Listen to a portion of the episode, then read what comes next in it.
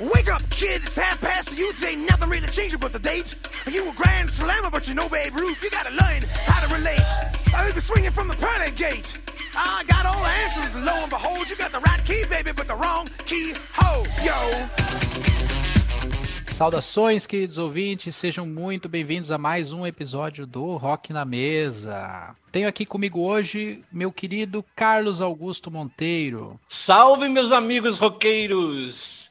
Vamos lá, vamos andar aí, vamos andar por esse, por esse álbum aí, esse álbum aí, supimpa. Direto de Santa Maria, Rio Grande do Sul, Refrele. E aí, como estão? Tô aqui com frio, famoso frio de Renguear Cusco. Tá frio pra caralho. De manhã hoje Tá tava gripada. 4 graus, como é que tá aí? Cara, aqui tá 7. 7 grauzinho, de boa. Já dá pra ficar de bermuda na sacada tomando uma cervejinha? Mas já tá ali gelando a cerveja, que dúvida. Bermuda, né? Bermudinha também, shorts. Então Curto, tá cavado. certo. Pessoal, não esqueçam de nos seguir em nossas redes. Nós estamos no Instagram, no Facebook, no Twitter. O Rock na Mesa está disponível nas plataformas Orelo, Spotify, Amazon Music e Deezer. Todas as quartas-feiras, religiosamente, graças a Deus. Estamos aqui hoje para falar sobre o álbum Get a Grip, do Aerosmith, formado em Boston, Massachusetts, em 1970. Uma banda que dispensa maiores apresentações, pois estamos tratando aqui de um verdadeiro patrimônio do hard rock norte-americano.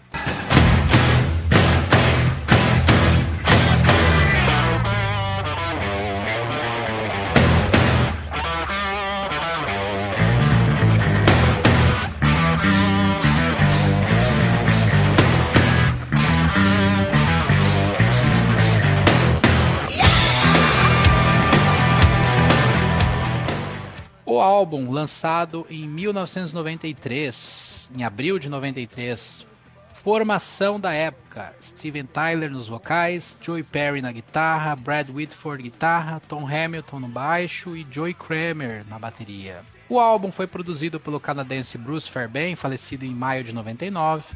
Algumas de suas produções. Vamos ver, pessoal, o que, vocês acham? Lançou, produziu, né, o Slippery When Wet do Bon Jovi. Alguém gosta aí? É, pouca não, coisa. não, não, Nada. é, não, albinho, Não, Meia boca, né? vem meia pouca boca. coisa. Ele gravou, produziu, olha, eu tô com uma mania hoje, me perdoem, ouvintes, hoje tá, tá complicado aqui.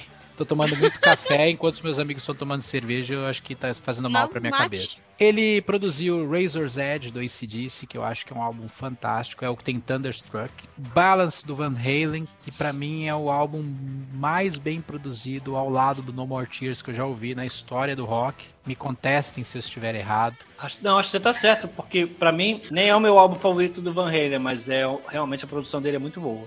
Muito, né? Mas o For Enough Carnal Knowledge também é bom. Outras bandas: Blue Oyster Cult, Scorpions in Nexus, Kiss, Yes. O do próprio Aerosmith mesmo, ele produziu o Pump de 89. Ah, sobre o Get a Grip, sobre a capa, a arte dela, ela retrata a imagem de uma vaca, né, de um mamilo da vaca, que tem um, um brinco né, em um deles, né? Essa capa, ela foi desenhada pelo famoso artista Hugh Syme. Vocês sabem quem é esse cara? Vocês já tiveram acesso a algumas das obras dele? Não. Acho que não. Não? De Acho que não cabeça não lembram? Eu vou citar algumas aqui, tá? Por exemplo, é dele a capa do Dex Factor do Iron Maiden. É dele a do Countdown to Extinction e o Hum, Euthanasia do Megadeth. Excelentes capas, excelentes capas. É dele, Carlos, a capa do Restless Heart do Whitesnake. Olha aí, minha gente. E é dele também, por exemplo, a capa do Revenge do Kiss. Rapaz, garoto bom esse, hein? Garoto bom. Sabia do Revenge. Essa capa aí, ela também, né, fora ali, a- essa parte tem ali o logo da banda, né? Como se tivesse ali ah, na, na pele da vaca, né, marcado. Uhum.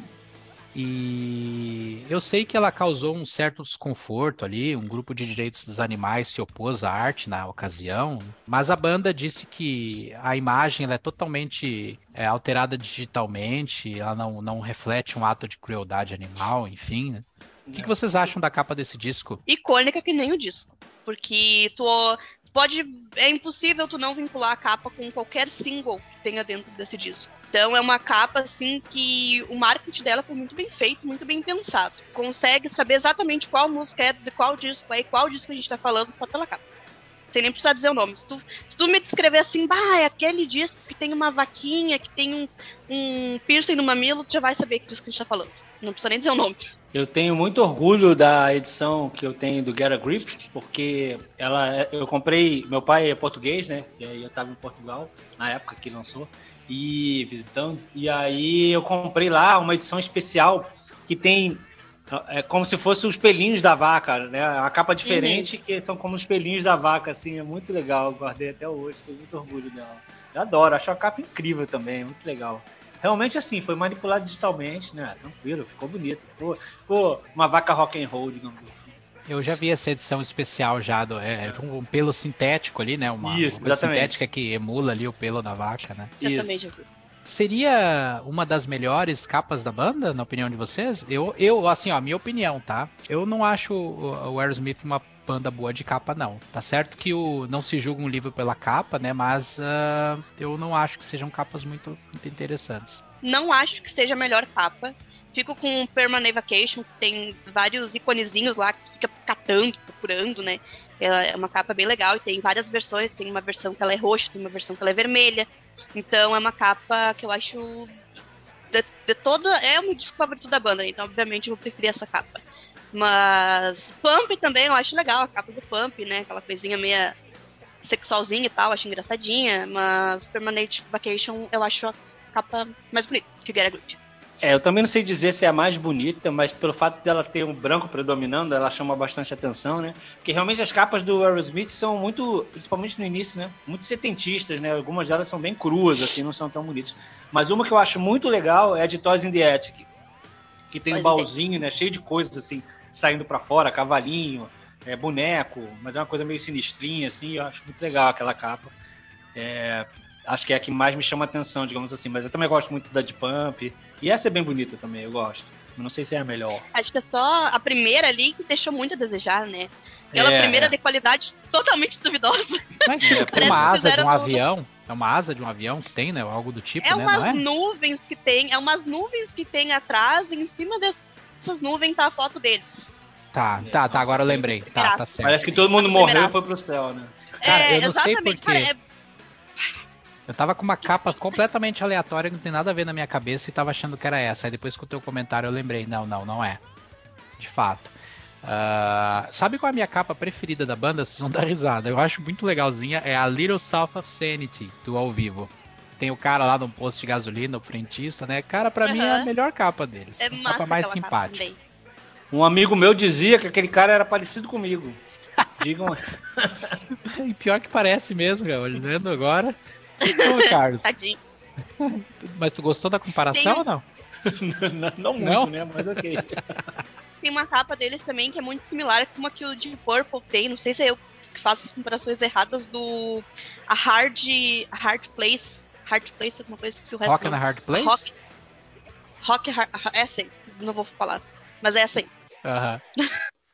Eu acho meio, não sei porque eu acho parecido com alguma capa que o Deep Purple tem.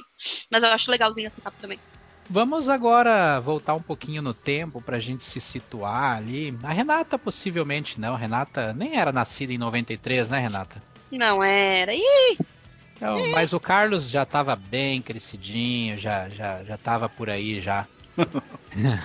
já tava por aí, é foda. tava por aí, 18 anos.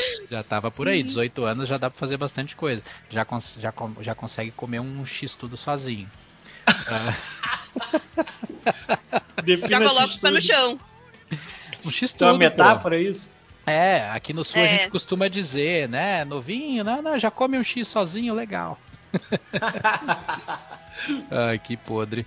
Uh, Carlos, 93, o que que acontecia em 93, tá? Eu tava fazendo uma pesquisa, porque meu, meu cérebro, minha mente já não funciona mais do mesmo jeito, né?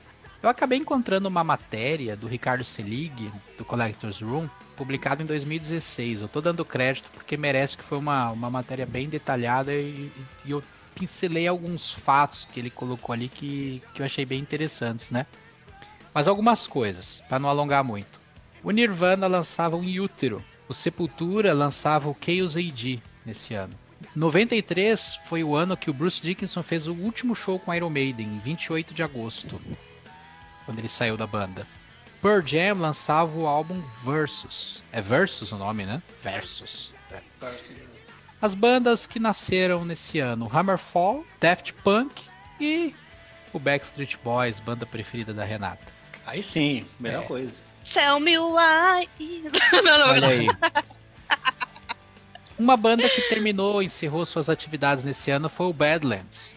Ah, que pena. Foi o, que, Esse o cara ano morreu? morreu o Ray Gillan, é, exatamente, né? E o Frank Zappa também. Morreu? Faleceu nesse ano, isso. Ixi. Músicas que estavam nas paradas. Big Gun do ACDC. Come Undone e Ordinary World do Duran Duran. Creep do Radiohead. Linger dos Cranberries. Please Forgive Me do Brian Adams. Wild World do Mr. Big. Foi o ano em que o filme Guarda-Costas que a Whitney Houston gravou com Kevin Costner. Classiqueira! Ah, puta filme do Sabe o que, que me lembra isso? Sabe o que, que hum. me cheira isso? SBT no sábado à noite, sexta-feira. Passava senhora. toda sexta-feira. E eu olhava toda sexta-feira. É, 93 foi um ano bacana. Eu, eu gosto bastante. Não, não em 93, né? Eu olhava reprise, reprise óbvio. Não, eu, eu gostava do, do, O ano de 93, o início dos anos 90 foram bem interessantes em termos de música. É, as pessoas metem o pau um pouco, mas eu vou te dizer, o comecinho ali, a primeira, os primeiros 3, 4 anos foram bem interessantes. Eu acho que ficou um pouco estranho ali para 97, 98, 99, mas 92, 93 foram anos interessantes pra música. 99 é o ano oficial das reuniões, né? É. é o ano que as bandas hardeiras lá estavam tudo fazendo as reunião, juntando a formação original para tentar sobreviver, pagar o sábado, pagar o boleto. Exatamente. Sair do Serasa que iniciou lá no começo de lá 2000, 92, né, 93. É. Gastaram tudo em sexo, drogas e rock and roll, achando que aquela fama ia durar para sempre. Né? E foi Sim. também o ano que eu assisti Bon Jovi pela primeira vez ao vivo, oh, no Pacaembu, torneio que perfeito. Foi aquele show que você disse que acabou a água e o pessoal tava tomando. Picolé de coco. Picolé de coco. Coragem. Coragem. Fato esse relatado na saga número 2 do Bon Jovi, né, ouvintes? Voltem lá e dêem uma moral, vale a pena.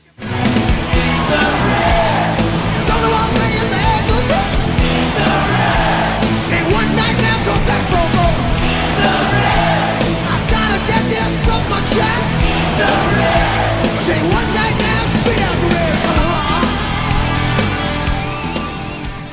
Em 92 foi o ano em que os caras do Aerosmith entraram em estúdio e gravaram 12 canções que seria o sucessor de Pump. Tá? O problema foi que a gravadora não gostou do resultado porque eles queriam hits e não tinham nenhum. Eles não conseguiam enxergar essa música. Então o que, que a banda fez? Ela se juntou a alguns hitmakers bem conhecidos dos anos 80 que já estavam envolvidos ali com o grupo desde o Permanent Vacation, né? No caso ali a gente está falando do Desmond Child e do Jim Valance. Uniu-se a eles também o Lenny Kravitz e uma dupla Tommy Shaw e Jack Blades, né?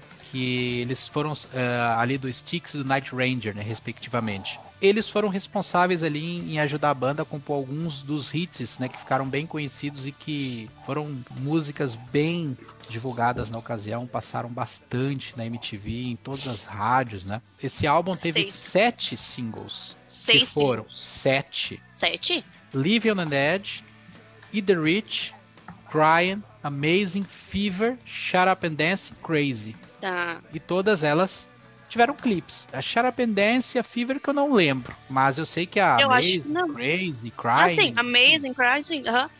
Tá. Ah, e outro fato importante... Não, desculpa, pode falar. Não, vai lá. Não, eu ia dizer que outro fato importante desse disco, né? Que é a, é a volta real, oficial, dos Laços Unidos da dupla, né? Joey e Steven Tyler. Porque porque antigamente eles estavam separados, voltaram para uma vacation e tudo mais veio ótimos discos depois disso, mas esse disco eles conseguiram, acho que formular tudo que eles tinham planejado para os seus anteriores, apesar de eu gostar dos anteriores, né? Eles conseguiram misturar o hard, rock and roll, meteram uma gaitinha, meteram um pianinho, fizeram um negócio assim, ó, putz, primeira linha total, tanto nas composições quanto na, na composição, da, eu digo da escrita, quanto na melodia. São coisas que só a dupla, os gêmeos tóxicos, como eles eram conhecidos antigamente, uh, conseguiam fazer. O Aerosmith ele vinha numa crescente, né? Lá do Permanent Vacation, o Pump, que foi aquele sucesso gigantesco. E aí eles vieram com tudo no Get Grip, né? Já não tinha que provar mais nada, que eles voltaram a ser uma das maiores bandas de rock da história, né? Então acho que no Get Grip eles estavam bem, bem confortáveis, Maduro. né? Estavam bem confortáveis. Maduro, né? Isso, maduros, né? Estavam fazendo reabilitação, né? Rehab. Então acho que eles estavam numa boa fase pessoal e musical, né? O que, que vocês acham da produção desse disco? Excelente, excelente. Acho que os, os sons estão todos muito bons, dá para ouvir bem. É, acho que perfeito, assim, não tem nada a falar dela. Alto som. É o seu hard rock, é o hard rock no seu melhor vestido, é, é roupa de gala, é, é, o rockzão assim, ó. Cara, perfeito. Quem fala que esse disco não é rock and roll, você tá completamente enganado. É porque ouviu só Crying e aí você baseia na balada que, cara, é um disco foda. Foda. Sem ah, a voz do Tyler eu não preciso nem dizer, né? Ela fala por ela mesma, é uma voz que arrepia a alma, então é excepcional. É incrível. Gostei muito da produção desse álbum, eu acho encorpado, eu acho que os instrumentos estão ali instalando, tu ouve muito bem o som do baixo, tu ouve bem o som da bateria, eu acho que a cozinha funciona muito bem. A guitarra do Brad Whitford, do Joey Perry, estão ali também, tem o seu destaque. Steven Tyler, meu Deus do céu, não tenho nem o que falar. Ele tá cantando assim horrivelmente bem, no bom sentido, porque eu acho que esses caras aí, eles encontraram uma fórmula assim muito madura nesse álbum. É um álbum, assim, ó, arrisco a dizer, tá? É uma obra-prima, cara. Eu acho que um pouco que eles ganharam um pouco de ranço da, da de parte do público por causa das baladas na época. Os clipes para ocasião, que passaram muito nos discos MTV da vida, né? Eles, eles são clipes para época muito à frente do tempo, muito modernos. Uhum. Tinha um vídeo deles que é aquele Big Ones, tem uma coletânea que saiu depois, né? Amo essa coletânea a versão em vídeo da Big Ones, eu lembro que na época que nós alugávamos VHS, tinha uma locadora que tinha o VHS do Big Ones e eu aluguei e nele tem os clipes e o making off dos clipes. Por exemplo, o making off do Living on the Edge, meu Deus, era uma coisa assim absurda. Então, eu acho que esse álbum, a produção excede muito a qualidade sonora, a visual, a gente falou aqui da capa, o, o capricho, né? a, a estética do álbum, tanto visual quanto sonora, desde a capa, passando pelas músicas, estendendo para os videoclipes. Eu lembro do show deles no Rock do Hollywood Rock de 94. Eu não assisti, eu fui em outro dia. Eu, me, eu perdi esse dia. Eu me, me, arrependo amargamente por ter feito isso. Eu fui! Pois é. Eu fui eu tava, né, Carlinhos? É. Poison, Titãs e Aerosmith. Pois é, então eu lembro que o palco deles, até a iluminação, aquele pano que caía no começo, sabe? Porra. Então, assim, é um álbum que. Olha, eu vou dizer para vocês, assim, que talvez foi o último grande álbum da banda, na minha opinião. Nine Lives, que veio depois, depois de um tempo ali, eu acho que ele mantém uma certa qualidade, sim, ele tem qualidade. A gente pode até falar desse álbum um pouco mais à frente ou até no futuro, mas em outro episódio, enfim. Tá, mas eu acho que, que esse álbum aí ele tem méritos muito muito fortes. Grip... Ganhou dois Grammy, né? Desculpa, é só reforçando que é um ganhador de dois Grammy. Então não é para qualquer um esse disco. Não, não, não dá para desmerecer. É, acho que faz sentido que o Gara Group foi meio que esse auge, né, da volta do Aerosmith, sem dúvida. E você estava falando dos clipes, né? A duplinha Liv Tyler e a Alicia Silverstone, né, meu amigo? Deixou muito adolescente, jovem adulto, embasbacado ali com aquela sequenciazinha ali de Crying Crazy. Meu amigo, né? Que, pô, Liv Tyler que tinha voltado, né, que tinha praticamente ali ela realmente apareceu, né, para todo mundo, né? Depois teve aquela coisa que ele reconheceu ela como filha, que é a, a Bibi Sue, né? que era a Group, que é a mãe dela, posso estar enganado, mas eu acho que é isso. Levou ela no camarim, né? Aqui, ô Steven, essa aqui é sua filha. Não teve dúvida, né? Que ela era filha dele. É a cara dele. O que que ele ia falar, né? Quero dele! Ah! Porra, não tinha como, né? Exato. E ele pegou e botou ela nos clipes, cara. Eu acho muito legal essa, essa relação que eles passaram a ter, né? depois que ele descobriu que ela era filha dele. E, nossa, ela é fantástica, né? Ela é fantástica. Virou uma atriz de sucesso incrível aí também. Então acho que aqueles clipes fizeram muito, muito, tiveram muito mérito, né? No sucesso do, do álbum. Deus abençoe o Steven Tyler, ele só fez bem pra humanidade, né? Só. Cara, ô homenzinho lindo, maravilhoso, que é bom. E, cara, eu nunca mais consegui olhar aquele filme As Patrocinas de Beverly Hills sem fazer o link com os clipes. Tem eu, bem, tipo, né? Cara, tem tudo a ver, cara. Parece que qualquer momento vai tocar cry, sabe, no fundo. É muito foda. Ele é bem... pegou a atriz perfeita para fazer esses clipes. Mas foi, foi ótimo. E é como eu disse, né? Esses clipes foram muito bem produzidos, eles estão muito à frente do tempo. Eu gosto muito da Live on the Edge, o clipe dela é maravilhoso. Eu amo essa música. Amo. A versão ao vivo, não sei se já chegou. Ah, obviamente já chegou a ver essa música versão claro, ao vivo, né? Sim. Mas tem uma versão de 94, acho que é. Logo que eles começaram a tour e tal, sabe? Que aí. É, ele faz acho que em todos os shows, mas é, essa em específico me marcou muito. Que aí então ele tá lá no refrão, tananana, e aí chega aquele momento que os instrumentos abaixam e aí ele começa uma respiração ofegante, como se fosse pegar pulso. Obviamente, né? A, a música fala muito sobre isso. Então ele. O, o Tyler começa aquele. E aí tu escuta, e aí a bateria vai de fundo junto, assim, acompanhando, e aí, bum, explode a música no refrãozão e puta merda, que coisa linda de se ver. Coisa linda de se ouvir, tudo é bom. Sim, e a performance dos músicos? O que, que tu tem a dizer, Renata? no, nesse Zero álbum. Vamos começar pelo Steven Tyler, voz desse cara, eu nesse álbum. Amo. Cara, o que, que eu vou falar da voz desse homem? Quem sou eu na fila do pão para falar do Steven Tyler? Não sou ninguém, gente, pelo amor de Deus. Esse homem canta, é uma das vozes que eu acho mais lindas. Até hoje, a voz dele envelheceu muito bem. E isso é raro pelos excessos que ele viveu na época, né? De, de muita droga, de, de, de, tudo de louco que ele fez, tanto que foi para reabilitação, Hoje ele ainda tá, né? Ele teve uma recaída esses tempos e, e teve que se, a, se alinhar novamente tal. Agora essa turnê final deles. Mas é um cara que envelheceu com a voz, assim, ó, parece que eu tô ouvindo o Steven Tyler dos anos 80, dos anos 90. E é um cara que tá desde os anos 70 na estrada. Então, realmente, assim, ó, não tenho o que falar da voz desse homem. É, é perfeita do início ao fim.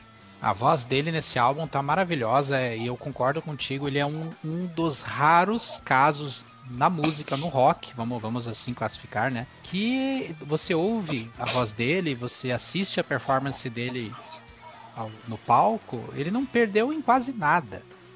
É, parece que a voz dele, eu não sei o que, que ele tem naquela garganta dele ali. Deve ser tipo um implante, um, um, um robô, uma coisa ali, sabe? Que tiraram a garganta dele colocaram lá e tocam um, um, um arquivo de som. Não sei, cara. Ele canta muito bem. Ele canta muito bem. A performance vocal de, dele nesse álbum tá maravilhosa. Ele tem umas vocalizações que ele faz, uns experimentos com a voz ali. Ele, ele até a rota, cara, desse álbum. Eu ia comentar isso, que eu gosto de como ele brinca com a voz e como ele faz sons aleatórios e esse negócio que ele faz e o jeito como ele, ele até como ele enuncia as palavras, né? Eu me lembro que não Flash sei se é nesse isso, né? É verdade. Não sei se é no VHS do, do Big One, Big, Big Ones ou se é algum outro que sei se é um making of Pump, que é diante desse, que tem um making off, o jeito como ele gravava a voz, cara, você fica impressionado o que ele faz, cara. Quando você ouve só a voz dele, as brincadeiras que ele faz, não, ele é fora da curva mesmo. Exatamente. E a dupla de guitarristas também tá tinindo, né? Vamos combinar. Aqui a gente vê, aqui no Desde Permanente, né? A gente vê que Aerosmith não é nada sem o Joe. Quer dizer, é, continua sendo, mas assim, o quanto ele faz falta na banda, o quanto ele fez falta na banda no período que ele estava afastado. Porque o que o riff dele, o feeling que ele tem, ele tem uma mistura com Hendrix, sabe? Uma coisinha assim, ó, que, que tu vê que é da alma, que não é uma coisa que ele vai fazer ali pra tocar pra ganhar um dinheirinho no final. Ele faz, assim, porque puta merda, ele faz, faz bem feito e porque ama. Então, outro músico excepcional. Você sabe por que a Renata tá falando bem de Joe Perry, né, William? Eu sei. É sabe, né? Ele é praticamente papai de Flash. Praticamente é. papai de Flash. Aham, aham. Cara, tudo sobre a Renata, ó, ouvintes, ouçam. Tudo sobre a Renata, de alguma forma, se conecta ao Guns. Nada é por acaso. Só isso que eu tenho a dizer. E eu me segurei para não falar dos, dos User Illusion lá dos anos 90 também. Agora vocês já falaram. Falou, né? Agora falou. Ah, já foi, falei, né? agora falei. Tentei evitar, mas não deu, né? Mas eu também acho o Joe Perry um puta guitarrista. Eu acho que ele tem presença de palco, ele tem atitude, ele é um cara do rock and roll. É, tu sabe que eu tava vendo um VHS. Ah, eu tô ficando muito velho. Um VHS do making off do Pump, que também tinha nessa locadora. Eu achava É, bem então, bacana. é muito bom esse make off, é muito Que legal. mostra eles gravando, compondo, né? Aquela Sim. coisa toda. Eu acho que é nesse VH, nesse, nesse aí que mostra, Carlos, que tu tá falando aí do, do Uhum, Steven Sim, Tyler. sim, sim. E, e o Steven Tyler, nesse VHS, ele comenta o seguinte sobre a dupla de guitarristas, na opinião dele, tá? E eu, eu vou fazer esse comentário, passo a palavra para vocês, e aí vocês comentam a respeito. Ele diz assim, que Joey Perry é mais rock and roll, é mais feeling, é mais alma, é aquele cara que aprendeu a tocar guitarra no sofá de casa ouvindo os discos. Já o Brad Whitford é aquele guitarrista de conservatório musical, aquele guitarrista que aprendeu a tocar com partitura, aquele cara mais aplicado, aquele cara mais metódico. Elogiou os dois, mas ele apontou essas diferenças. Eu acho que é isso que faz, então, o som do Aerosmith ser tão especial, né? Porque o Joe Perry realmente é aquele guitarrista escaralhado, puro feeling, né? Porra, blues na alma, assim, o cara toca, os dedos vão fazendo, ele não tá nem pensando no que ele tá fazendo, é puro feeling. E o Brad Whitfield realmente parece ser um cara mais centrado, assim, né? Então faz muito sentido isso que o Tyler falou, porque... é, e até porque o Brad Whitfield faz muito mais a guitarra rítmica, né? Do que solo, então... Acho que tudo a ver. Porra, Aerosmith é a banda de rock and roll assim na sua essência, né, cara? Talvez só os Stones e de quem eles se inspiraram é pode ser, pode se dizer que é tão assim rock and roll puro, né, quanto eles são, né? Acho que é muito legal. O Aerosmith teve o lance de ter mudado muito com o tempo, né? Nessa fase do qual o, o Get a Grip faz parte, que é a fase mais é, mais recente, né, e digamos mais moderna entre aspas. Mas eles conservaram várias coisas da, da época inicial da carreira deles. Então acho que essa junção de, de épocas e de talentos é que faz a banda ser tão especial. Se o Steven Tyler disse, eu só digo amém. Não, eu digo, se, se o Steven Tyler disse, eu digo amém. Quem sou eu na Porque, fila do pão é pra discordar, é, né? É esse, é esse blend, cara, é, é, é isso, sabe? É a voz rasgada e melódica e com isso, com aquilo do Tyler. É o riff com feeling, com todo o sentimento, com, com aquele improvisão que o Joey faz, é aquele coisa certinho, linear, sabe? Sem saída fora da curva, se é, se é aquela nota, é aquela nota. E é a bateria maravilhosa do Kramer também. Então, assim, nossa, é uma banda que tem de tudo, sabe? É referência para todos. Todos que querem começar no rock, escutem Aerosmith, vocês vão ouvir. E o Gary Grip tem isso, porque a gente, os primeiros discos é aquele rock cruzão. E se a gente ouvir esse o, o disco, ele continua sendo cruzão, porém é um cruzão bem trabalhado, bem produzido, bem feito. Não que os outros não sejam, mas aqui, para a época que ele foi lançado, não tem o que falar. É, é do início ao fim, é aquela introdução, né, que para abrir o disco, que a- ela remete muito a, a, ao Walk This Way, né? Mas e aí, pum, a gente já cai no, na segunda música, que é o que, que eu tô ouvindo aqui? Meu Deus, é isso mesmo. E é tipo, é isso você tá ouvindo. Isso aí é rock, muito prazer, rock.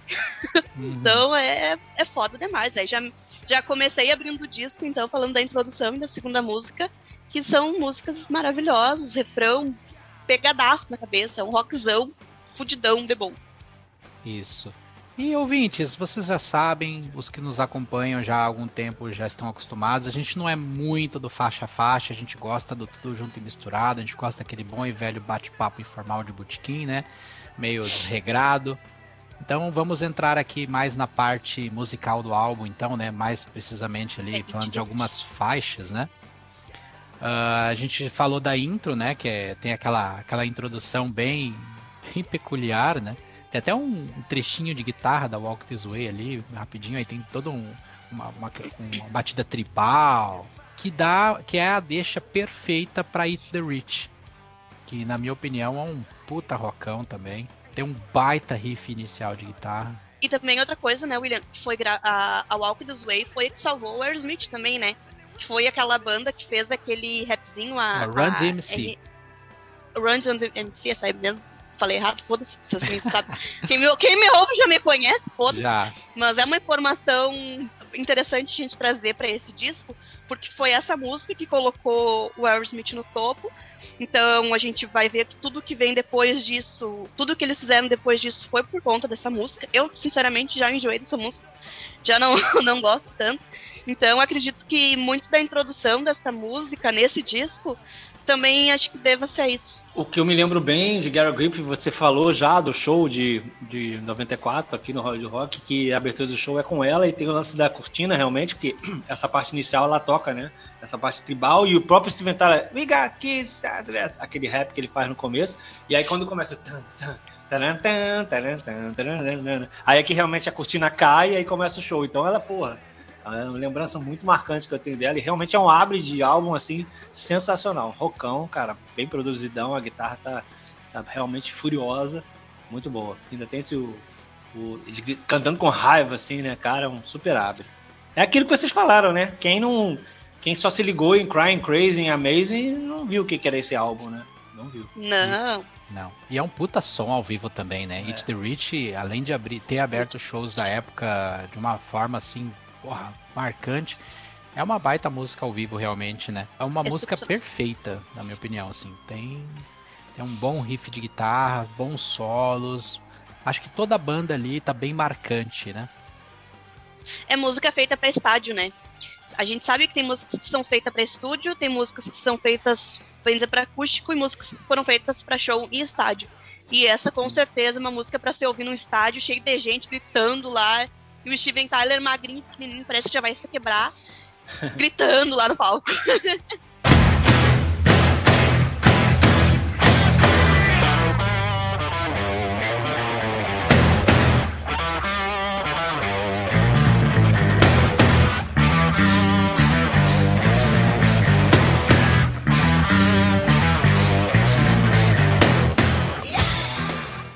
Outros destaques. O que, que vocês acham? Fever. Fever. Eu adoro essa música. Fever. Cara, sabe o que, essa música me lembra? Não sei hum. vocês, mas eu me lembro muito daquela música do ZZ Top. Viva Las Vegas. eu não sei porquê. Eu escuto Fever, me vem Viva Las Vegas na cabeça. que é do Elvis, né, também, inicialmente. Né? Que é do Elvis, isso. É. Acho que é do Elvis mas eu ouvi naquele Great Hits do ZZ Top, sabe? Uhum, uhum. Que aí tem. Cara, não sei porquê. Fever me lembra essa música, mas é uma música que eu amo pra caralho. Adoro. Ela tem um clima meio sulino, né? Uma coisa meio. Salter, né? Não sei, assim, sulista, ela. Né? Sulista, né? É isso o termo? Sulino, não sei de onde eu tirei essa porra. Suíno, uma coisa meio suína. Os porquinhos. Sulino. Ai, Sulino, essa aí. Ó, já tem a vaca, agora tem o porco. É. é que vocês não entenderam, foi de propósito. Eu criei esse termo para ver se vocês se ligavam. Eu quis criar toda uma ambientação, entendeu? Não, na verdade, essa aí vai para nossa enciclopédia de, de gafes do, do, do, do podcast, vai ficar na edição final. Não, Mas vai, também acho, música. também acho que é uma puta, uma puta música, bem rápida, né? Ela tem um clima bem bacana. Eu gosto do Aerosmith assim. Eu, eu gosto desse, desse estilão deles assim, bem bem bem rockão assim, sabe?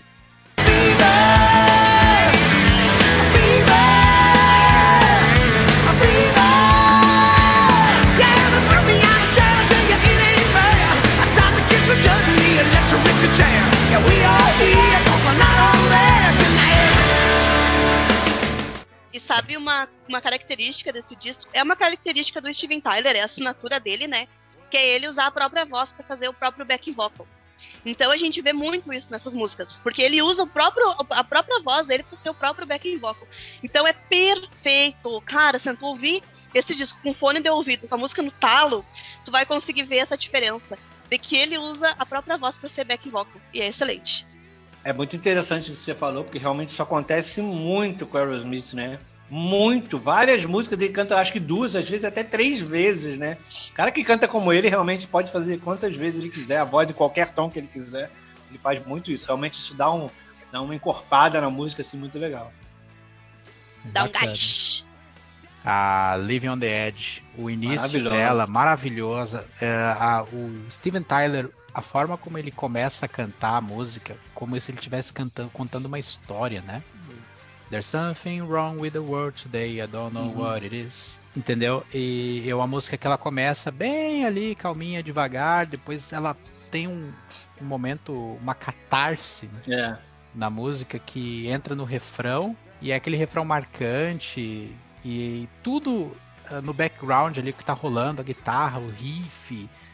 São muitos detalhes, muitos detalhes Muitos, bacanas na muitos. música que tu ouvindo ali com fones de ouvido tu consegue captar, sabe? Cada segundo você vê uma, uma, uma coisa nova nessa música que ela é sensacional e tem uma imagem. A uma- respiração. A respiração do Tyler nessa música. Eu comentei, ah, como eu comentei aquela hora, ah, no show ele pega, parece que ele tá respirando pra pegar impulso pra fazer uma corrida. Nessa música a gente vê muito isso na respiração e nas palavras certas que ele usa essa respiração. Que homem Deus. Não, o cara é um monstro. Eu, eu acho muito legal a mensagem nessa música, né? Que ele fala que é, tem alguma coisa errada com o mundo, a gente tá vendo coisas de um jeito diferente, Deus sabe que não é o jeito dele e tal. E tem uma parte muito legal que ele fala que é, se você pode julgar um homem sábio pela cor da sua pele, pô, então você é melhor, é é uma pessoa melhor do que eu, né? Tipo assim, porra, né? Acho muito legal como ele, já ali em 93, né, ele, pô, faz, passar uma mensagem dessa assim, né? Pô, acho muito legal. Acho a letra sensacional dessa música. Sim. Essa frase em especial, inclusive, desse refrão, eu achei bacana. É, é, isso- Tem um tom sarcástico, né? Claro que tem. Total, Total. total, Porque- sacade. Porra, Total. você é um cara melhor do que eu, né? Se você consegue julgar uma pessoa pela cor da pele, porra, tu tá arrasando, né, seu filho da puta. É. E, e o Tyler tem esse, muito essa veia social, né? Claro É. que ele tem um. É, ele tem um erro e tal, não sabe que não vem ao caso, mas assim, ele já fez isso no Pump com Janis Goragan. É Janis Goragan? É assim, assim que fala? Sim, sim. Isso. Ele, já- ele já fez isso com essa música, né? Então, cara, ele é um cara maravilhoso. Ele, ele já tinha. Ele trabalha isso nas músicas dele. É. E essa música, ele já deu uma nota, eu não lembro pra qual revista é. Putz, vou ficar devendo a referência. Se eu lembrar, eu coloco lá no Instagram, gente. Mas é, ele fez uma nota dizendo que essa música, em específico, ela fala muito sobre exorcizar esses demônios. De, de tipo, de tu achar que tu não pode, de- ou de tu achar que tu é uma pessoa tão maravilhosa, tão poderosa, que não consegue nem mesmo, tipo, superar e tal. Ele, eu vou largar a, a, a notinha direitinho lá no Instagram, mas é uma baita entrevista que ele deu falando exclusivamente dessa música e da composição dessa música.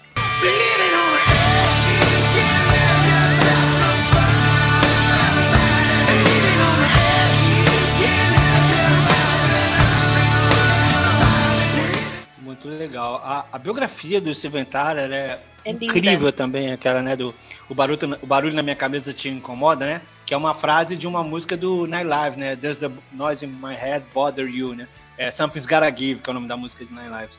E a gente sabe, né, que o Steven Tyler não é santo, nenhum desses roqueiros é santo, né? Mas é, o modo como ele escreve o livro, ele, ele é muito louco, porque o livro é ele falando daquele jeito maluco dele, né? Ele vai escrevendo, jogando um monte de referência, umas palavras doidas, fazendo umas brincadeiras com as palavras.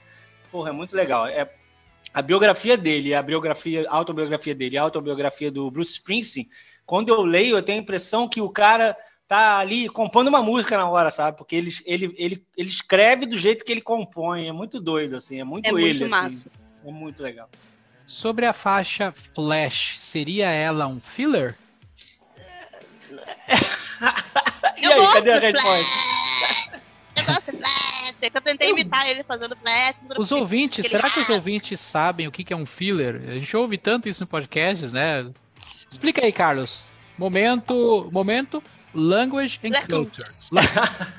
Momento velharia, né? Porque, porque o filler ele só faz sentido na época que os caras tinham que encher o CD, principalmente, né? Já existia nos LPs também. Mas principalmente no CD, quando passou do LP pro CD, que os tempos que eles dispunham era maior, né? Do que na época do LP. Então, para encher aquele disquinho prateado ali, às vezes eles se empolgavam e botavam um monte de música que não precisava estar, só para encher o espaço, né? Então, do verbo to fill, encher, né? Preencher veio o filler, que é aquela música que não faz falta nenhuma no álbum, né? É, então, é, é, filler geralmente são essas músicas que coloca só pra compor, né? Eu acho que, porra, diante de tantos hits, né, que esse álbum tem, acho que o problema é que esse álbum tem muitos hits. Então, talvez qualquer música que não seja um daqueles hits, a gente pode encarar como um filler, se a gente pensar. Mas eu acho que é uma música que tá ótima ali, não, não, não tá sobrando, não. Sabe qual música eu tiraria desse disco? Agora eu vou, vir com a polêmica, né? Já passamos bastante pano, tá na hora de meter o pau. Também não é assim. Lá vem. eu não gosto de Line Up. Porque tem o Lane, e eu não gosto do Lane, gente. Eu não gosto do vocal daquele homem. Eu não, eu não consigo gostar do backing vocal daquele homem. Então, Kravitz. é uma música do Lenny Kravitz. Eu, eu detesto ele. E eu não gosto dessa música justamente por conta desse sem vergonha. Olha, eu curto, viu? Ei, Araci! Ô, Olha Araci, velho, não tava tem jeito, né, cara? É, e o pior de tudo, o pessoal chama o, Prin- o chama o Lenny Kravitz de Prince Wannabe, né? Tu viu que eu quase chamei ele de Prince sem querer? Até eu, no meu, no meu, no meu subconsciente, eu tô chamando o cara de Prince, né? Puta merda. Ah, uma curiosidade, né? Até falando sobre a questão das, dos fillers, né? Da, da- das, das injeções de linguiça do álbum, né? Porque realmente a régua é muito alta, né? Ótima, ótima, ótima, definição essa. Eu falei, falei, falei, e você veio agora e me matou. É encheção de Encheção de linguiça. linguiça. Mas vamos dizer assim, é, a versão do álbum, vamos falar com a. A maioria das pessoas hoje escuta pela- pelos streamings, né? Então a versão que tá no streaming é a versão equivalente à versão padrão que saiu na ocasião, né?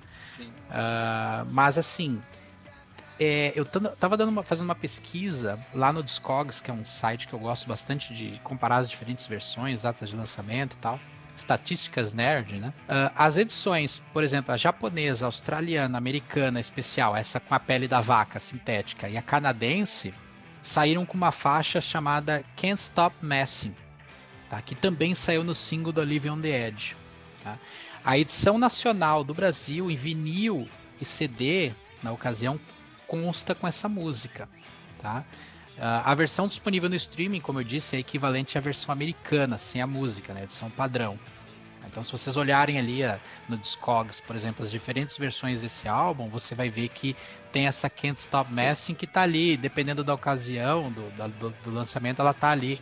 Ela aparece numa ordem diferente da outra. E Cara, essa, minha edição, minha edição da, da, da capinha da vaca, não, acho que não tem essa música, não. Não me Tu lembro se- dela, não. Nem tu de nunca comprou- ter ouvido ela. ela é edição americana? Euro, europeia. É, então, essa da- eu- o que eu, que eu peguei foi a edição americana. Ah, a tá, tá a bom. edição. A tá? edição americana não tem, né? Tem uma. Tem uma Não, a edição americana tem sim. É o contrário. A É europeia. contrário, não a europeia. Ah, então tá. É, essa que o Carlos está falando que é europeia, eu acabei não pesquisando, mas a americana eu sei que tem. E, e qual que é? Por que, que eu tô trazendo essa música? Por exemplo, ela é uma música que ficou de, fo- de fora da edição padrão para os dias de hoje, vamos assim dizer, que eu acho que poderia perfeitamente estar ali, até no lugar da, da, da, da própria Flash, né? Enfim, eu acho que ela poderia ter entrado melhor ali. Pra quem tiver curiosidade de ouvir essa música e não tiver acesso a ela ali pelo Spotify, pelo Deezer, se vocês pesquisarem por ela no, no YouTube, vocês vão encontrar. No YouTube, né? Não o YouTube Music. No YouTube vocês vão encontrar. Legal. Eu tentei, sabe o, o meme nunca é legal. É, estatísticas, tá bom, né? Silvio Santos. Bom, o- Gente, eu juro que o William não grava de gravata. Eu sei que parece que ele grava de gravatinha, assim, retinhos. Ele não grava de, grava de gravata. É muito nerdzinho. Socorro, Aham. Deus. Eu, só, é, eu fico caçando essas coisinhas, né? Essa, é- essa, é a, essa é a parte legal da coisa. Dá trabalho, mas é divertido. Ah, outra E- faixa que eu destaco muito, que eu acho que, que é um dos pontos altos do álbum, na minha opinião, Welcome Down. Cantada pelo Ah. Perry. Eu ia falar nela, muito tá bom. vendo? Essa música. Essa música tem que ser falada, tem que ser engrandecida, porque além de um excelente guitarrista, o Joe é um excelente vocalista também. Obviamente não é tão bom quanto o Tyler, mas ele é maravilhoso também. Participações especiais, Laila. Depois vocês. vocês eu vou deixar. Eu tô falando? Tá, peraí. Só um minuto, gente. Tá, deu. Ela, ela queria comer erva. Criança come erva aqui em casa. Erva mate. Ela queria opinar Imagina, imagina a criança com erva mate, ela vai ficar dando cambalhota subindo na parede. Cara, eu criei a Laila. Enfim, deixa eu. Homem-Aranha. Ainda bem que você usou a palavra mate no final, né? Porque se usasse só a erva aí ficaria bem complicado. É, Aí tá a- mais vindo de mim, então Pô. é bom vou especificar. o conselho tutelar ia bater na casa da irmã. É, Não, eu tudo bem. Eu, eu, eu sou consumidora da erva mate moída da grossa. Agora, criança é complicado. Mas eu tava. Deixa eu voltar pra minha líder raciocínio falando do Joey, que ele não é tão bom quanto o Tyler, mas ele é muito bom, é um excelente vocalista. No ao vivo dessa música, no Woodstock 94, acho que é? Acho que acho é, que é assim que que, é. tem. Que ele, cara, ele faz essa música ao vivo. Socorro, Deus. Putz, ele arrebenta demais. Ele, ele é, ele é cabo com aquela guitarra. Aquela guitarra fica parecendo um violãozinho de criança nas mãos dele. Ele é tão maravilhoso que ele toca e canta assim, ó. Sucesso, essa música é maravilhosa. Ele cantou aqui no Rio também, no show do Hard Rock. E eu sempre, quando ele canta essa música, ele me lembra muito o Keith Richards, o Rolling Stones, que também canta músicas no show, daquele momento que o. Pega vai descansar e ele vai e chega pra. Aí eu sempre faço essa referência, acho muito parecida. Cara, inclusive, Vai. eu ia te dizer que, inclusive, o pessoal compara muito eles, o, o Joe e, e o Tyler, com a dupla dos Stones, né? Porque Sim, eles são sim. muito similares, assim, nesse, Muito. nesse sentido. Muito, muito. E, e ele tem uma voz também que não é tão potente, né, quanto o frontman. E ele, mas ele canta aquele jeito mais assim de, de feeling mesmo, como tudo que ele faz, né? E acho, acho bem legal essa música realmente. Ela tem um rock and roll assim bem, bem, bem setentista assim, né? Acho bem a cara do Joe Perry assim. Acho ótimo. Muito Eu bom, acho o mesmo. refrão dessa música simplesmente viciante. Né? O começo da música não é tão bom quanto o restante dela. né? Começa ali um pouquinho meio diferente e tal. Mas depois, quando ele entra no refrão, meu amigo, só vai. Walk on down.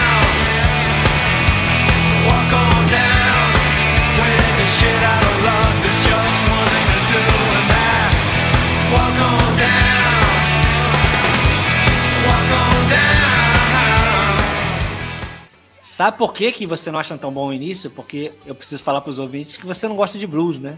E aquele início é muito assim calcado no blues. É, isso, Renata, isso, por favor, me ajuda, Renata. isso é um segredo, tá? É uma coisa que eu. Tá que eu- mutada. Você tá mutada. Isso aí, eu concordo, eu concordo. Inclusive, acho que por isso que o, que o, que o, o William não é muito familiarizado no Aerosmith, porque o Aerosmith bebeu da fonte do blues. Todas, todo disco vai ter uma música, ou duas, ou várias músicas. Então, assim, vamos entregar o William, que ele parece bom moço sempre, mas ele não é, gente. Podem tacar hate nele. Mas Gente, Deus eu o queria, eu queria muito que vocês vissem a cara do William agora enquanto a Renata falava. Ele ouvindo calado, assim, né? Tipo, tenho que ouvir essa, esse bando de desaforo aí. Fazer o quê? Ah, é, realmente, eu não sou o cara do blues, não sou muito chegado, não. né? Eu, eu vamos dizer assim que eu, eu, eu consumo ele em doses homeopáticas, né? Não acho ruim, longe de dizer que é ruim, mas eu não sei, é o tipo de som que não, não consigo me, me comunicar muito bem, não. Eu gosto de blues, por exemplo. Pra mim, eu acho que é uma boa é, mescla no som do Aerosmith, por exemplo. Tá? Eu acho que o White Snake, na fase lá da, do bigode com chapéu, porra, faz todo sentido, entendeu? Então, assim, ele mesclado com algo, desce. Ele puro e simples, aí eu já tenho algumas reservas. Aí eu já. Eu sou muito Entendi. mais ouvir. Me agrada muito mais ouvir um jazz, por exemplo. Entendi, entendi. Tá Mas bom. nada Tá contra bom, a blues, então. tá, gente? Deus o livre. Podem. Se me, ainda mais se me pagarem uma cerveja, eu ouço um disco completamente sem problema Não, é- nenhum. Mas é legal você falar isso, aquele mesclado, porque o blues rock, que é um gênero maravilhoso, né? Do rock, que, pô, sei lá, Bad Company, Nino Skinner, né? Essa galera. Pô, o próprio Deep Purple do início, como você falou, né? Renata fez até a cabeça de Fat Family aqui agora, eu citando essas bandas, né? pô, mas. É- Porque pra mim são uma das melhores bandas de rock são essas, né? Então é legal que pelo menos assim você curta, né? Mas é que aquele comecinho eu senti que é- tem aquelas influências ali do, do É. Joe Perry bluseiras, né? Então, É, e, mas que é que bom, pronto, falei, né? Como dizem, né? Desabafei, Ufa. tirei pra Pronto, fora. colocou ufa. pra fora. Vai, peso. William. Tirou, tirou o bode da sala. já. É, me julguem, me julguem, mas, mas, mas me deem audiência, pelo amor de Deus. uh, Shut Up and Dance. Outra música que eu acho que ela é legalzinha, mas eu acho que ela não tem tudo isso, não. Acho que ela não tá no mesmo patamar das, das suas companheiras. Acho ela menos legal que, que, que Fever até. Não, que Flash. Também. Flash, né? Flash. Menos, que, menos legal que Flash até. Acho que Flash é melhor que ela. Mas é divertidinha, né? Tem aquele... Tan, tan, Dá pra dançar. tan. É, aquele hipzinho é bem, bem legal, marcadão assim. É bom. Dá, dá pra dançar. Mas não é uma música que tu. Tu escute, te, te dê aquele arrepio, né? Te Sim, faça sim. assim, sentir Não. aquela. Sabe? Aquela palpitação no, no coração? Não é. Mas é, passa, passa de ano. Sim. Vamos tirar os fillers da frente, então, pra gente focar só nos filés, né? e agora, Love It, o que, que vocês acham? Gosto. Eu acho que essa música tem o- eu acho. uma- é, vou fazer uma, um trocadilho, tá? Uhum, Ela é de uma ba- baixaria sem tamanho. uhum. porque eu gosto do baixo dela, ela dá bem pra, dá bem pra gente ouvir e tudo mais. Então, eu, como eu já disse várias vezes aqui, eu amo um baixo na música, né? Então, quando o baixo ele, ele fica alto, nossa, que. que como é que chama isso em português? Esqueci. Não é redundante. Ah, esqueci o termo certo. Foda-se. Mas quando eu escuto mais o, o baixo, eh, me agrada muito. Então essa música, ela tem muito isso e por isso que eu acho que eu gosto dela. Gosto mais dela, toda a vida eu gosto muito mais dela do que a, a Line Up. Cara, eu gosto, assim, é, não é dos destaques do álbum pra mim, né? Mas tem aquela guitarrinha também, que é bem swingadinha. Acho legal aquela guitarrinha. Eu acho que esse álbum, assim, não são todas as músicas que são estupendas, mas eu não acho que ele tem, assim, filler filler, que tá sobrando pra cacete, assim. Não Uhum. acho. Acho que todas elas conversam ali. E ali no meio vai, vai juntando, aí logo vem um hitzão, então eu você não chega a cansar por causa disso. E como a produção é muito boa, né? Como a gente já falou isso, todas as músicas são boas de ouvir. Eu não, não tenho problemas com isso. Boogeyman, o bicho papão. Ah, mas aí é só um instrumentalzinho muito legalzinho, por sinal. Um trechinho. Bem É que- bonitinho. É que como eu le- comentei com a Renata, tu deu uma. Ausent, tu te ausentou um pouco, eu falei, vamos tirar os fillers da frente pra gente ficar só com os filés. então eu já tô Boa. tirando tudo da frente. Boa ideia, boa ideia. Parece show, né? Que bota as menos legais antes. pra É, os- vamos se livrar delas logo pra gente poder falar nas que, que, que a gente gosta mais, né? Mas, bom, é e isso. Crying mesmo. Crazy, qual vocês preferem? Ah, agora a gente já tá Crazy. entrando na- nas baladas. Foda-se. Vai, larguei pra Crazy. vocês. Crying ou um- Crazy? Pra mim é crazy. Crazy pra mim. Nossa, é demais. Crazy pra mim é demais. There was a time when I was so broken hearted. Love wasn't much of a friend of mine. É assim a letra da música? Sim. Já mostra que eu gosto mais da Crying. Já deu pra ver.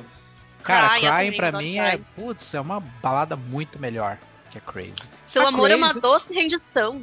Putz, É. olha isso. Eu acho que, que Crying pra mim é uma balada que me marcou mais na época. Acho que ganhou mais a minha atenção. Acho que ela é, tem um, é o tipo de balada que eu gosto de ouvir. É, Ah, tu gosta do negócio de chorar, né? Música que fala que Cara, chora. o sofrimento, tem, o sofrimento tem que ser completo. Né? Se, se, se não tiver chorando com o som do cachorro do vizinho chorando de fundo, não, não existe sofrimento, entendeu? Eu, eu acho que eu nasci no lugar errado, podia ter nascido no México. Mas.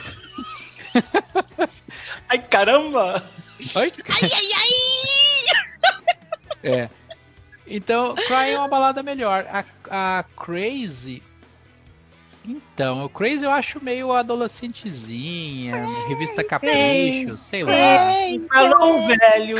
Quando você tinha na época que saiu Crazy? Me diz, por favor, William, quando você tinha. 93. O William tava com cara. três. É, o William tava, tava com pagando 90 pensão. Tava com 97 quando saiu Cry- Crying Crazy, é. é. Eu tinha Pagando 15 anos, cara. Eu tinha 15 anos nessa época. Por favor. Não fala, Renata, é, ninguém sabe disso. Eu tinha 15 anos. Ai, no segredo. O Carlos já tinha 18. Vai bater o oficial de justiça na volta. Querido, pensão aqui, ó. O Carlos, o Carlos já tinha 18. Eu tinha 13, 15 anos nessa época. Ih, mano, é 13. Meu amigo, eu tinha 18. Nossa, crazy. A long ago girl in my mind, como dizia John Bon Jovi em Sad Song Night. Crazy pra mim é tudo. Adoro aquela música. Até pela influência blues que ela tem, que eu adoro desde o início. Não, Crazy eu acho. Não, eu gosto de Crying pra caramba, mas Crying realmente é mais FM, né? Mais Chorosa. comercialzinho e tal. É. E Crazy pra mim tem um. Tá em outro patamar, digamos assim. Eu acho que o que me cansa na Crazy um pouco é o refrão dela. A construção da música, a melodia dela. Você tá morto por dentro, William. Você tá morto desde os 15 anos por dentro. Ah, claro que não. É, Se fosse Nestor- Se fosse o. Nestor que tivesse composto, tudo bem, né? Mas Aí, aí é a gente já tá falando de um, um nível aí de, de balada, né? Muito. Sei, acima do Aerosmith, então. Quer dizer que É. eles fazem músicas Ah, melhores que Aerosmith. Então. Ei, Não, já- Já basta o problema do blues num episódio só, melhor não falar mais nada. Não vou entrar em isso. polêmicas, não. Não, Eu, não. eu vou respeitar os queridos ouvintes que adoram o Get a Grip, porque é um, um álbum fantástico. Não merece esse tipo de, de devaneio da minha parte. Não mesmo. Mas a Crazy é só por causa do refrão, gente. É só por causa disso. Eu não sei porquê. Alguma coisa me remete a, a- as guriazinhas lá da, da sala de aula, lá onde eu estudava, que, que Ah, gostavam Tata dessa música aí. Vai remeter minha mão na tua cara, isso que vai remeter se falar uma dessa música. Aí eu vou gostar menos da música ainda, cara. Ai, que susto, achei que você ia gostar mais. Achei que você ia gostar Ah, então deixa pra dar esse tapa no dia que a gente estiver lá no Bar Barata Ribeiro. Ah, com tô tomando uma certeza, cerveja, bora. comendo aquele pernilzinho gostoso de lá. Um Pernilzinho, ó! Ui, bate no meu pernil. Pernil, pô. A gente já tá falando de vaca, a gente tá falando Aquele lombo, né? porco. é um Que pernil, Aquele lombo. Lambenho. Fazendo propaganda gratuita, gente. propaganda gratuita do Bar Barata Ribeiro. Bar Barata Ribeiro, por favor, nos patrocine.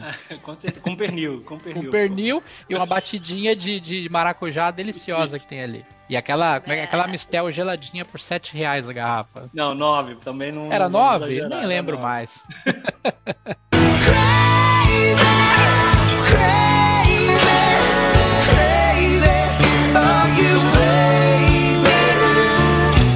E Amazing?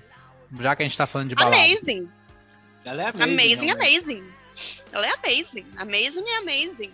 Nossa, cara, essa música, ela é, a, a letra, a história, ela é linda, né? Obviamente, eu acho que para um bom roqueiro que já conhece, para os que não conhecem, essa música fala sobre a reabilitação do Tyler, né? Porque ele tava nas drogas, ele foi no fundo do poço com as drogas, isso não é segredo para ninguém.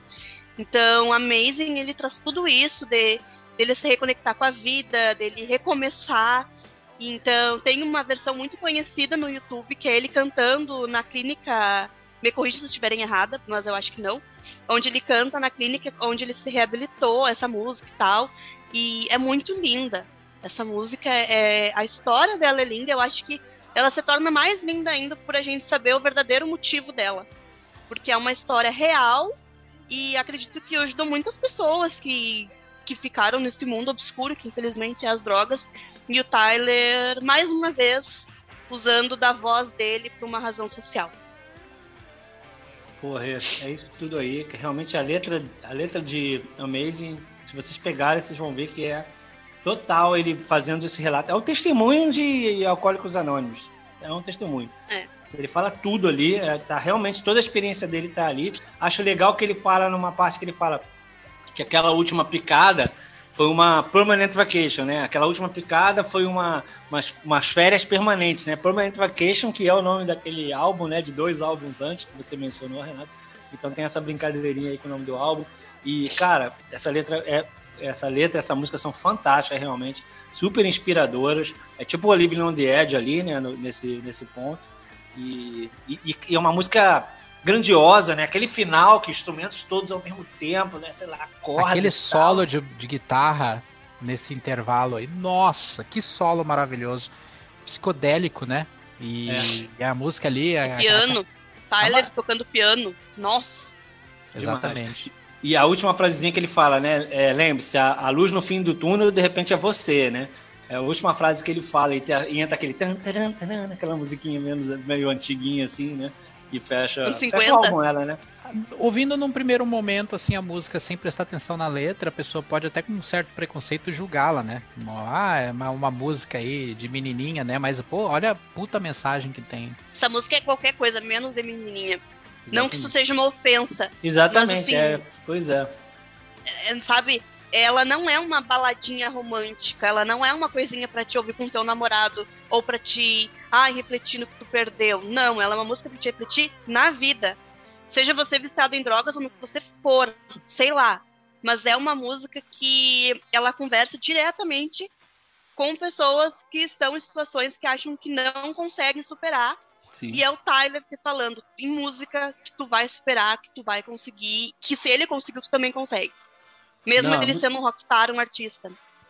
Não, e ele fala, né, num piscar de olhos, você finalmente vê a luz, né? E é, é, it's amazing, né? É incrível que num, num piscar de olhos, de repente você vê a luz, o momento chega e você percebe que você vai ficar bem. E eu tô fazendo uma prece para os corações desesperados essa noite. Porra, cara, essa letra é sensacional. É, é isso, ele usou da voz, ele usou da voz dele, porque eu vejo alguns artistas usando do seu vício para se autopromover de maneira negativa.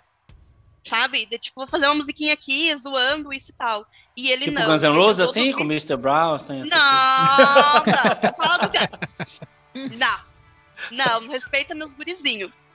Mas o Tyler, o Tyler, ele faz isso, tipo, de uma maneira que ele se, ele, ele se expõe e ajuda os outros. Então, encerra o disco da maneira mais linda e amazing. É isso aí. Esse, esse, essa música que também teve um clipe bem apoteótico, assim, né? Que ajudou a, a promover o álbum. Naquela cena do Joey Perry solando, acho que numa linha do trem, ele, ele E sai bem na eu parte. Acho que do é, trem. que ele sai bem na hora que o trem vai passar, Isso. né? Quem copiou? O Guns também teve uma, uma- Não teve a cena do trem, mas teve uma. O, o Slash já fez, já fez também uma coisa, uma jogada com solo, né? Ou não? É o Stranger que ele tá numa grua andando ali na Sunset Strip. Isso, é, é, na, é no Stranged. Inclusive, esse, ai, olha, eu não posso perder a oportunidade, né, de fazer essa música. minha Foi o William que vida. puxou hoje, hein? Eu ainda Gente, puxei errado, nem era pra vida. falar disso aí. Eu ia, eu ia usar outro clipe que no fim eu me confundi, acabei Não, falando do mas Slash, Strange- agora ela não para mais de falar do É... Roses. Ah, não para. O problema é teu. Não, mentira. Eu vou, fa- eu vou fazer, gente, ó, um videozinho falando só sobre essa música. Me aguardem. Me aguardem que vai sair. Não vou dar spoiler aqui. Ah, não vai falar nada mais sobre isso? É, eu fiquei aqui Dá pra esperando. falar? Dá pra esperando, falar? Eu não sei. Dá, aqui posso falar? É que eu não sabia. é Tipo... é que eu não queria me prolongar. por Não, agora falei. nós queremos ouvir, queremos ouvir agora. Agora a Ah, gente então quer tá. ouvir. Não, é uma curiosidade dessa música, né? Que aquela parte que o Slash tá, tipo, meio que é, é flutuando na Sunset Strip, na verdade, é, no making off mostra realmente, eles gravaram tipo, era de noite, era muito frio, frio pra cacete, e eles fizeram vários takes essa cena pra sair, porque o Slash queria que saísse perfeito ali, as notinhas e tal. Então mostra ele deslizando na no, no trilho ali. E aí a câmera vindo e tudo mais, e o Axel lá, né, dando o taquinho dele e tudo mais. Porque afinal é o clipe da vida dele, né? Ele é, é- é retratando muito sobre a vida pessoal dele. E é lindo, aquela cena dele saindo na água também. Coisa mais linda, ele sai de verdade, gente. Não é nem coisa de computadorizada, é tudo real. É sorte que o, o Aerosmith e o Guns são bandas quase irmãs, né? Então a gente pode Uhum. falar do Guns bastante. Exato, é, sempre dá pra encaixar, né? Na verdade, são bandas até, com alguma, como vocês disseram, algumas similaridades. Eu acho que similaridades assim. Talvez similaridades eu não digo, mas talvez alguns paralelos, a gente poderia dizer. É, e o Tyler é muito pai de todos, né? Porque Uhum. assim, ó, como obviamente que ele é o mais velho e tudo mais, as bandas que vieram depois e que caíram nessa das drogas, ele tipo tentou ajudar e dizer, meu, não vai nessa furada não. O Nick Six foi um que mencionou. O Tyler ligava pra ele, dizia, meu, não. Uhum. Óbvio que não falava assim, né, gente? Tô interpretando. Ele dizia, sai dessa merda aí não vai dar bom. É. Então, é muito legal também isso, a gente fazer esses paralelos. Aliás, outro paralelo, até pra fazer uma comparação, eu prefiro, por exemplo, a Mama King na versão do Guns do que na versão do, do Aerosmith, que é a original, no caso. Polêmica. Uhum, eu prefiro. Teve Back in the Saddle que o, o Sebastian gravou no, no álbum Angel Down com a participação do, participação do Axl Rose também. Uhum, show de bola. Gente, eu acho que a gente tá aqui com, com um disco Get a Grip, né?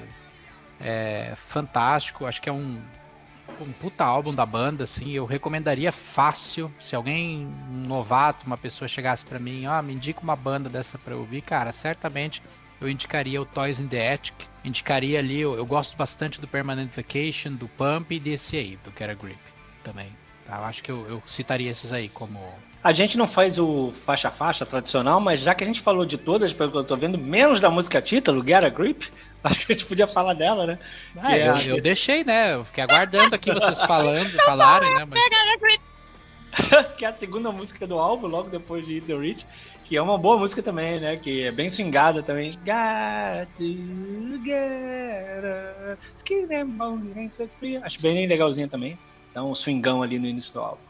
Tá vendo? Isso é o bom de fazer o faixa-faixa que a gente não gosta de fazer, entendeu? Pelo menos a gente Nós se somos- organiza. Nós somos rebeldes nesse ponto. É, a gente é rebelde. Mas é isso aí, queridos ouvintes. Nos deixem comentários, avaliem. Coloca aí pra gente na caixinha de, de pergunta aí do Spotify, por exemplo. Diz pra nós qual sua música do álbum preferida, qual ou quais as que vocês menos gostam. Deixa uma mensagem lá no, no Instagram, dá uma moral Não vai ter pra nós. canecos, não? Não vai ter canecos? Cara, se a Vai gente não faz nem faixa a faixa, a gente vai dar nota pra álbum. Mas vamos Beleza. fazer. Vamos fazer. O caneco eu posso fazer porque lembra cervejas, de 0 a 5 De canecos. graça! Bem, entendeu? Essa de graça, galera. Essa aí foi por você me expor pelo, por não gostar de blues. Mas o editor sempre pode salvar. O editor tem a mão que pode salvar tudo. Quantos canecos, Renata? 0 a 5 canecos de cerveja. 9,5. Não, pô. Não, não, Ah, não, inventando Você não, nota. não tem 9,5 0 a canecos de cerveja. 5, Nove. 9,5. De 0 a 5. 0 a 9,5. 5. Ah, todo mundo. Como é que eu vou pôr alguma coisa que se a criatura não segue a regra? Esse é o rock na mesa. Ô, vai, Carlos, e você? De 0 a 5 canecos. Eu acho que eu vou mais ou menos. Acho que eu entendi o que a Renata quer dizer, então vou mais ou menos ali também. Vou dar 4,5 canecos de cerveja ali. Toma 4 e o segundo, o último eu tomo pela metade. assim. Eu dou 4 canecos também, eu deixo um pelos fillers. Beleza. Quase dei 4 também, mas aí eu tava com sede, aí eu tomei aquele metade do outro caneco. Aham. Quase Exatamente. dei 4 é foda. Pra, pra minha mente de quinta série, tu quase dá 4, já Vai saber, né? Vai saber. tá tudo bem. É isso aí, queridos ouvintes. Obrigado a todos por nos acompanharem até aqui. Um abraço a todos, passando a régua e fui!